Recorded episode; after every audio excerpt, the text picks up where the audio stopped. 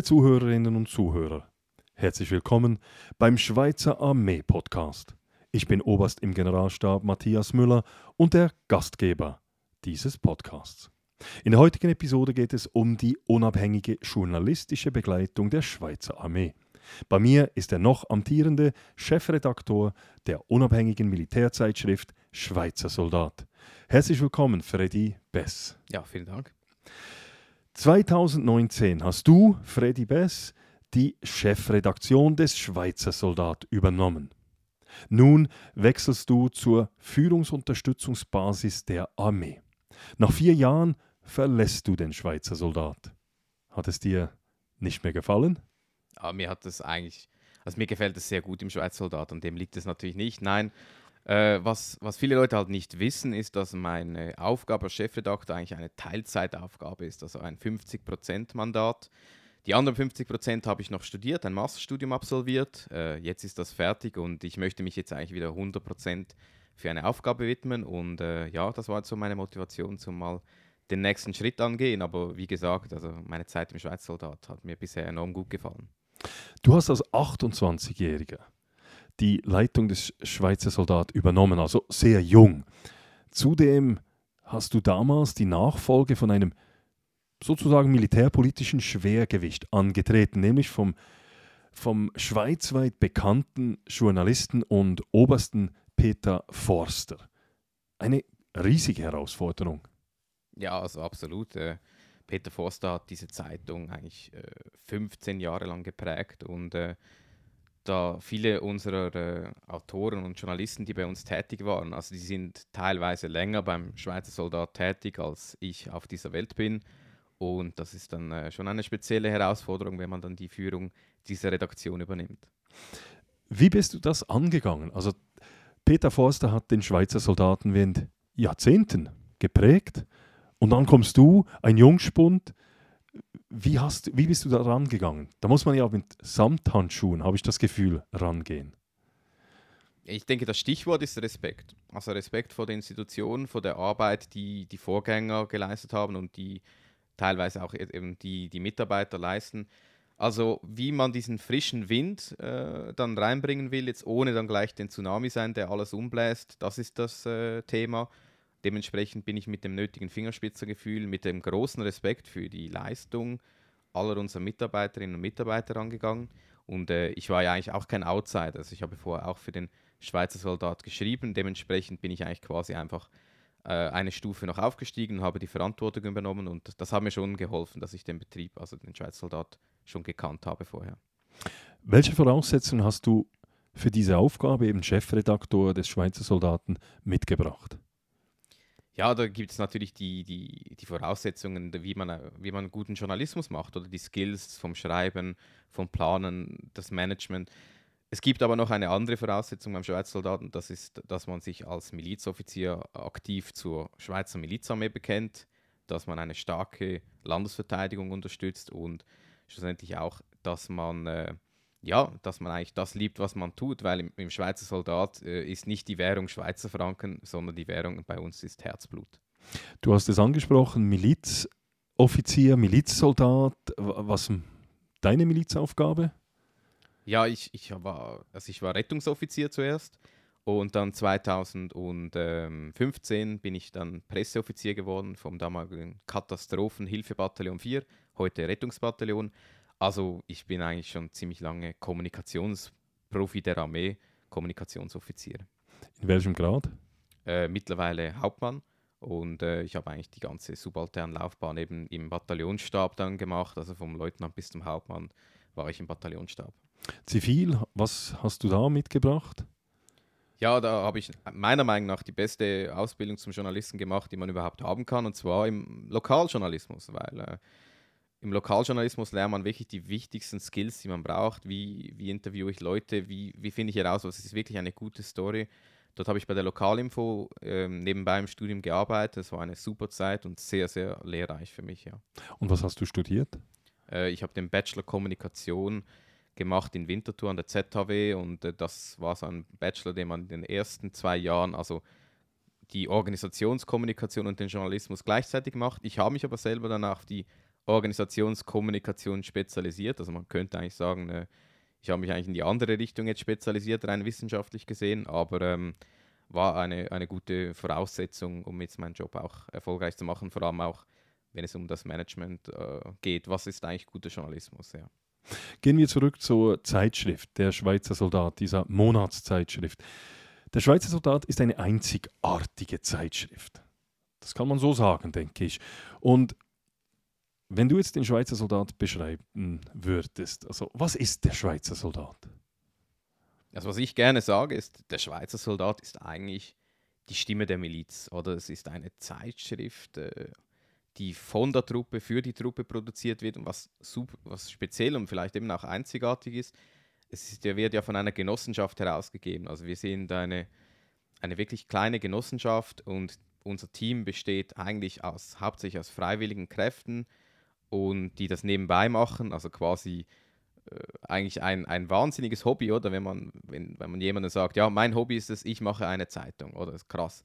Also was wir elfmal im Jahr, äh, 60 Seiten Militärjournalismus quasi so nebenbei noch produzieren, weil es gibt eigentlich nur ich, der wirklich haupt, also beruflich dort ist und die anderen sind einfach als äh, nebenberuflich oder Freiwillige dort und das ist äh, schon ziemlich einzigartig. Das heißt, der Schweizer Soldat ist eigentlich die Stimme von der Miliz, wird auch von der Miliz produziert. Und das ist äh, ein Produkt, das man schlussendlich, das man eigentlich so nur in der Schweiz finden kann. Du betonst auch immer wieder die Unabhängigkeit des Schweizer Soldat. Ja, wie unabhängig ist der Schweizer Soldat? Ja, zu, zu 100 Prozent natürlich, äh, weil wir bekommen keine Gelder vom VBS oder von, von der Regierung. Also wir finanzieren uns wirklich äh, ausschließlich durch unsere Inserate und durch unsere Abos. Ähm, und das ist eigentlich die einzige Einnahmequelle. Logischerweise sind wir als Journalisten natürlich schon angewiesen auf das VBS, die Armee, dass wir da die, den Zugang erhalten zur Truppe, dass wir unsere Arbeit wahrnehmen können. Aber äh, diese Zusammenarbeit äh, ist sehr professionell und funktioniert sehr gut. Also wir sind äh, mit gutem Gewissen, kann ich wirklich sagen, wir sind 100% unabhängig. Du hast es gesagt, ihr seid die Stimme der Miliz. Wie, wie, wie stellt man sich eure Leserinnen und Leser vor? Ja, das ist ganz lustig, weil wir, haben, wir adressieren uns eigentlich schon an die Milizsoldaten und die Kader äh, in erster Linie, aber wir bekommen immer wieder Feedbacks von unseren Leserinnen und Lesern, dass der Schweizer Soldat dann in der Familie weitergegeben wird. Also ich habe letztens auch mal ein Bild bekommen, wo der Großvater und der Enkel zusammen den Schweizer Soldaten gelesen haben. Und ähm, das wird schon enorm geschätzt. Also der Schweizer Soldat ist in erster Linie auch ein, ein bisschen ein, ein, Heft für die, also eine Zeitschrift für die ganze Familie.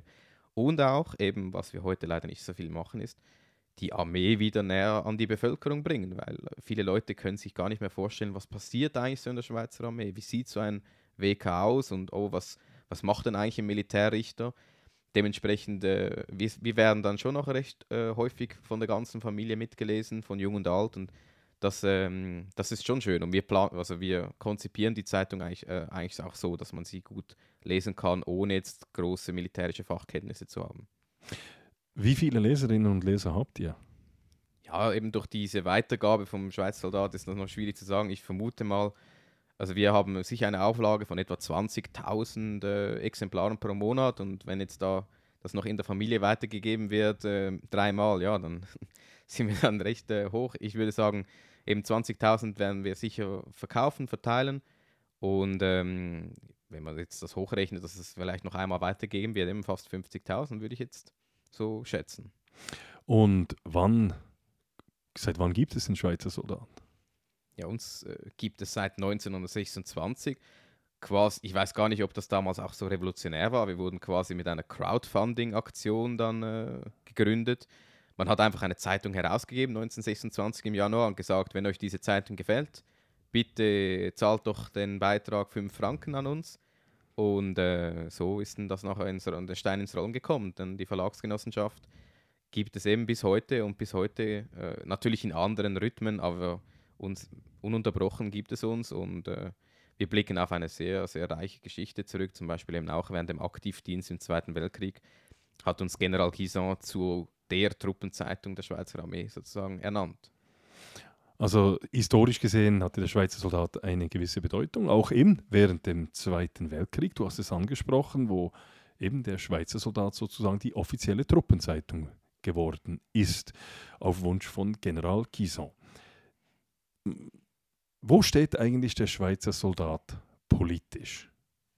Ja, also wir sind, äh, wir haben jetzt keine politische Ausrichtung per se. Äh, ist noch interessant, also bei uns gibt es die verschiedensten politischen Ansichten. Was uns eint, ist eigentlich unser Bekenntnis zur Milizarmee, dass wir für die Schweizer Miliz einstehen.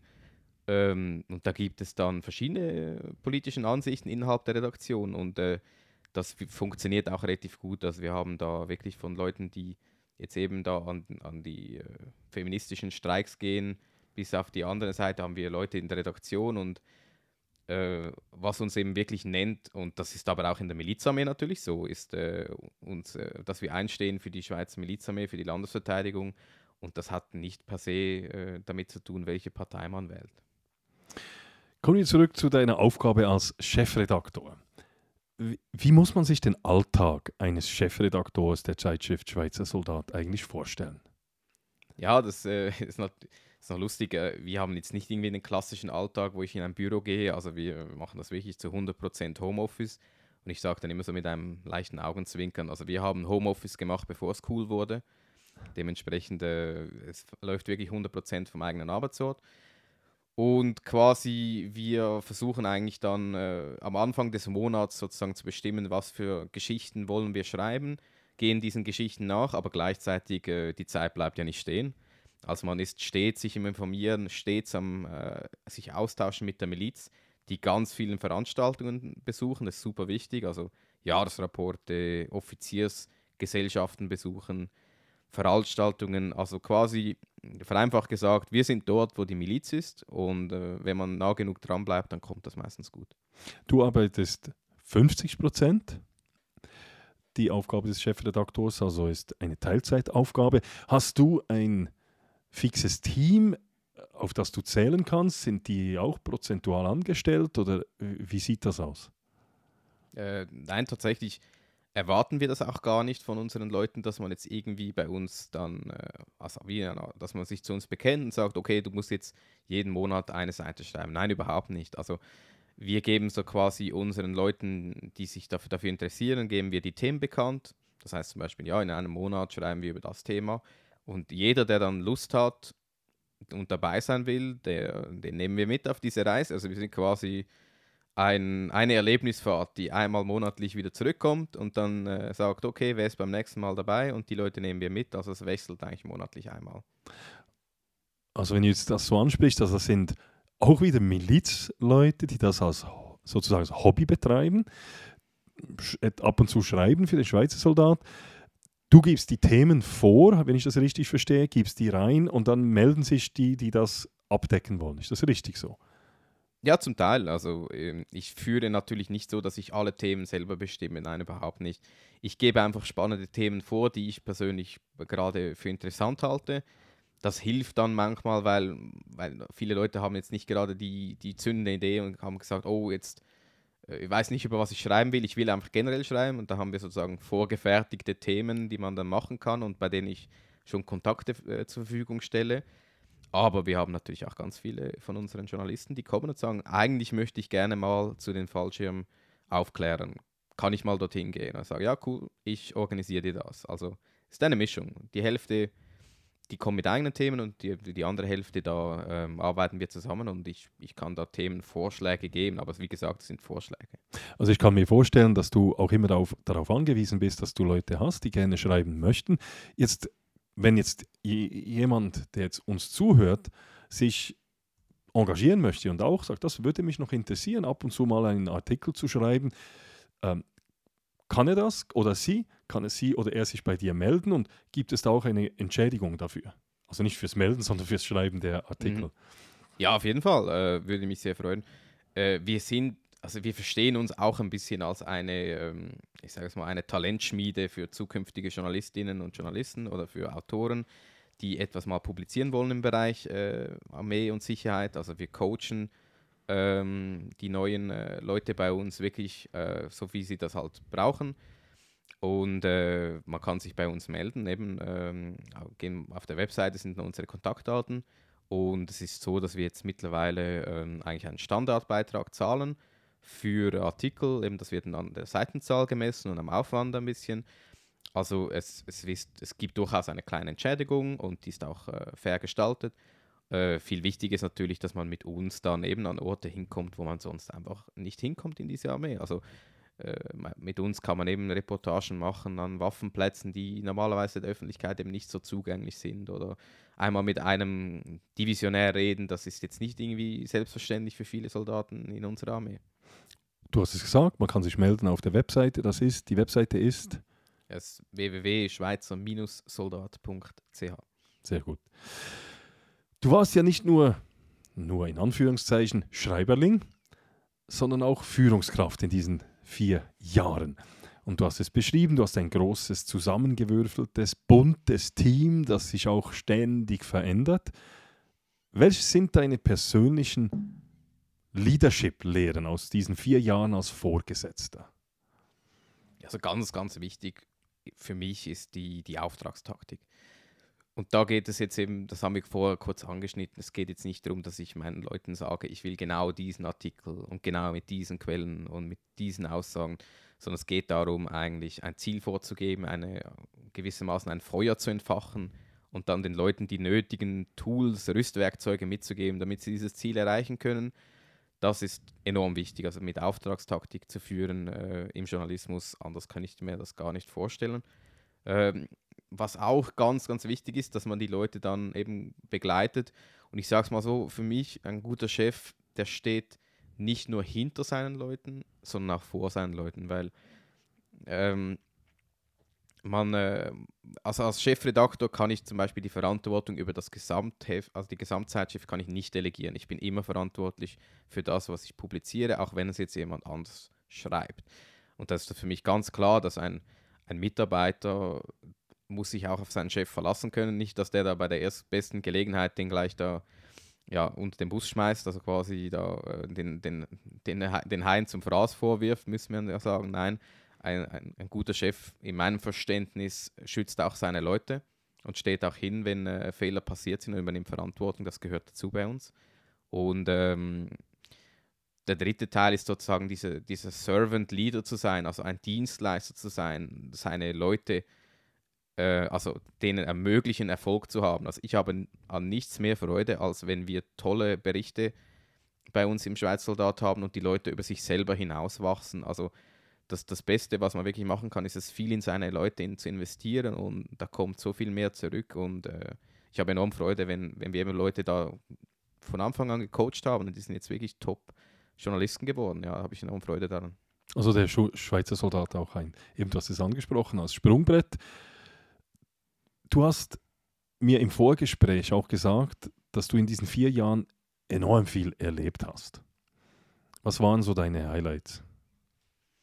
Ja, ich denke, die, die Pandemie beziehungsweise die, die erste Welle der Pandemie war ein ganz, ganz besonderes äh, Erlebnis für mich.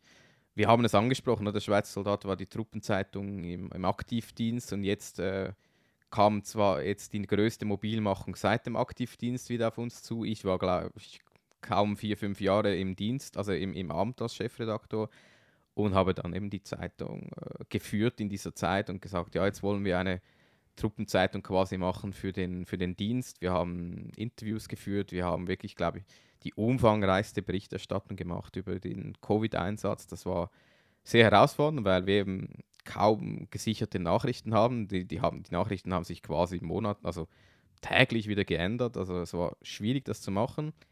Aber es hat sich auch enorm gelohnt für uns alle. Und es war, ich glaube, wir sind, äh, wir haben eine gute, wir haben einen guten Job gemacht, die Öffentlichkeit zu informieren, was die Armee in dieser Zeit so gemacht hat.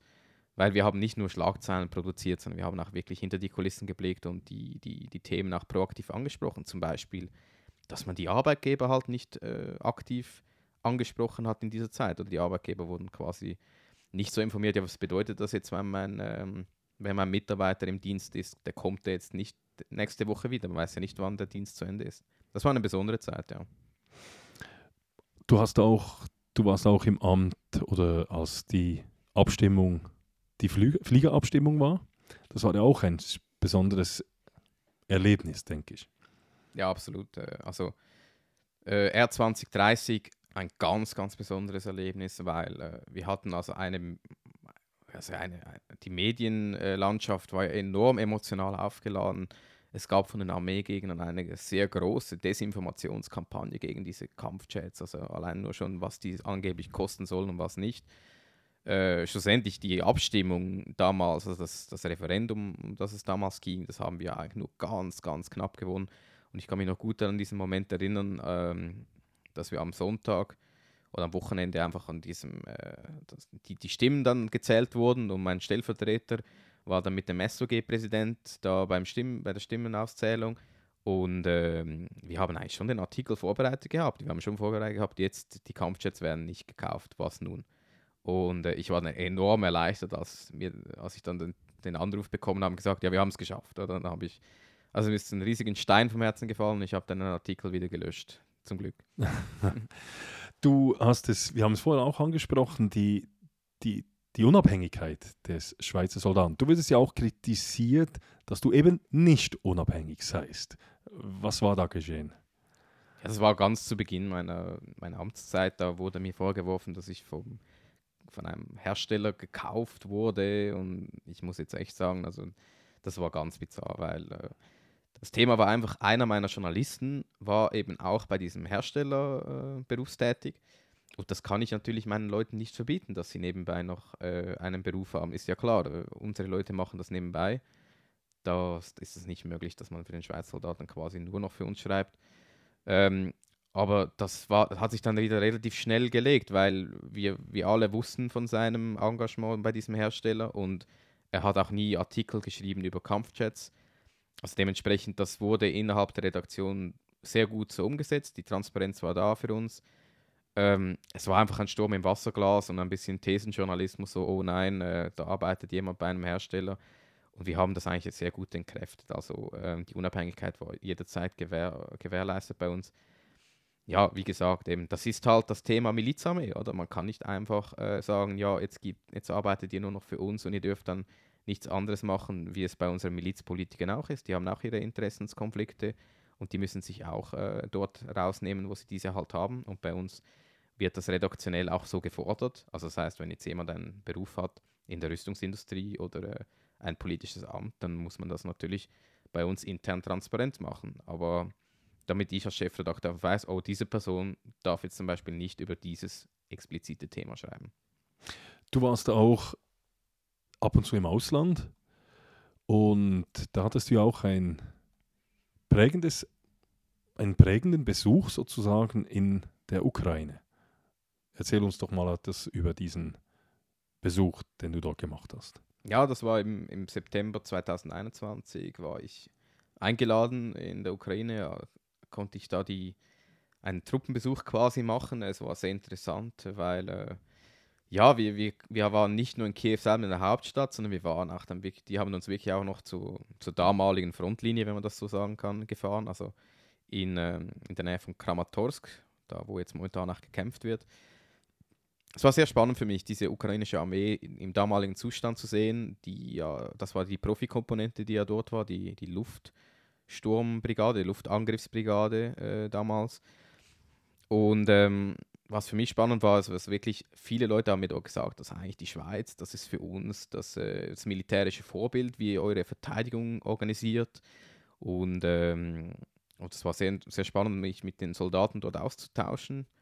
Äh, ja, nachhaltig geprägt hat mich das auf jeden Fall, weil viele der Orte, die ich jetzt heute im, im Fernsehen sehe, die, die jetzt ja, zusammengeschossen wurden, zerbombt, da war ich dort und ich habe auch das Kloster besucht, das es heute nicht mehr gibt in dieser Region. Und das macht schon etwas mit einem als Journalisten, wenn man diese Orte jetzt sieht und sagt, oh, das sind jetzt nicht mehr irgendwelche Orte im Fernsehen, sondern da, da war ich selber. Und diese Orte gibt es jetzt einfach nicht mehr. Und das ist schon, äh, ja, das prägt einem schon enorm stark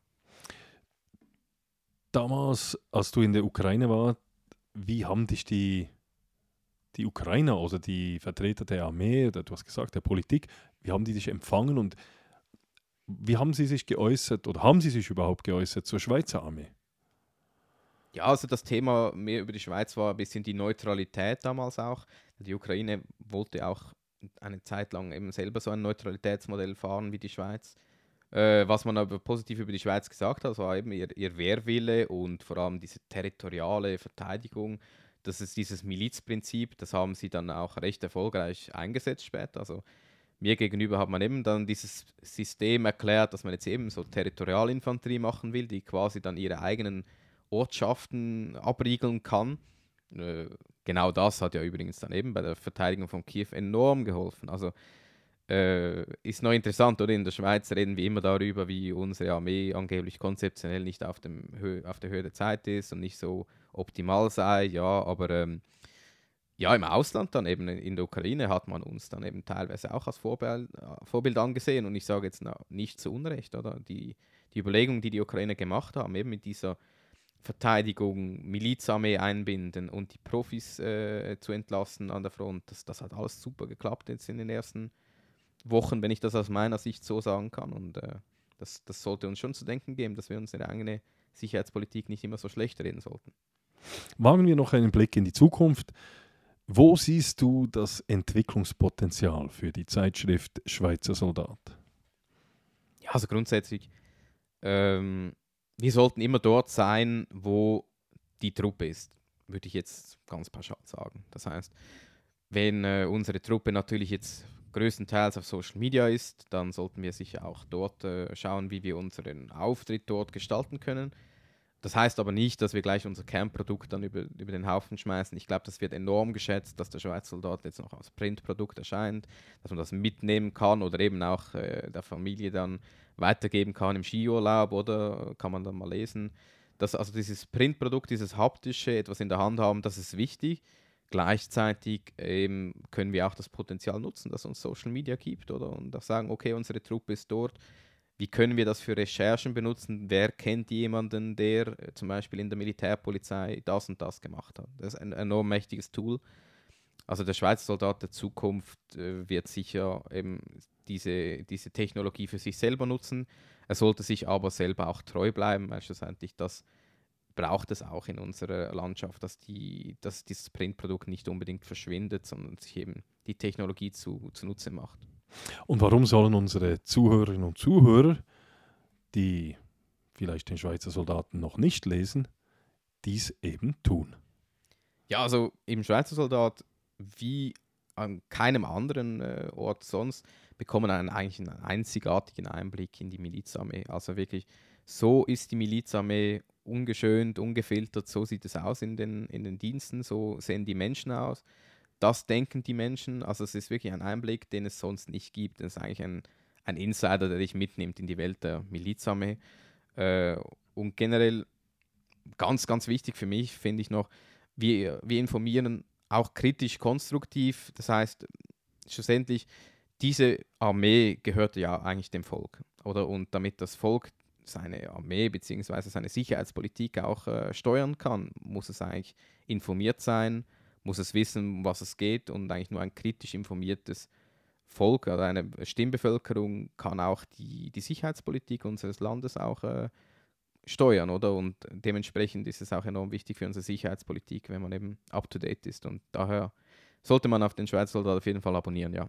Und vielleicht an dieser Stelle noch einmal die Webseite. Wo kann man sie, sag noch einmal die Webseite.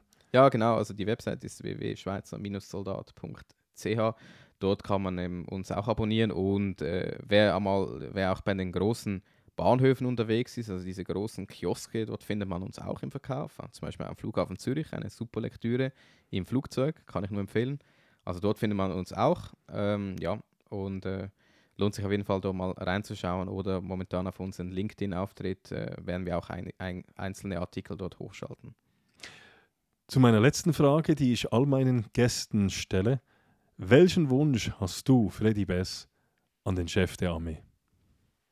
Ja, der, der Chef der Armee, und äh, dafür bin ich ihm enorm dankbar, er bekräftigt ja immer wieder, wie wichtig für ihn eine unabhängige Militärfachpresse ist. Und äh, das schätze ich sehr. Und schlussendlich sind wir eben die, wir Militärjournalisten sind ja die Stimme der Milizarmee also mein Wunsch an den Chef der Armee ist eigentlich daher, dass er weiterhin für eine starke Milizarmee eintritt. Ja. Herzlichen Dank, Freddy Bess. Herzlichen Dank, dass du da warst. Ich, freu, ich wünsche dir auch alles Gute für deine Zukunft, deine neue Aufgabe bei der Führungsunterstützungsbasis der Armee und auch sonst natürlich auf deinem weiteren Lebensweg. Herzlichen Dank. Vielen Dank.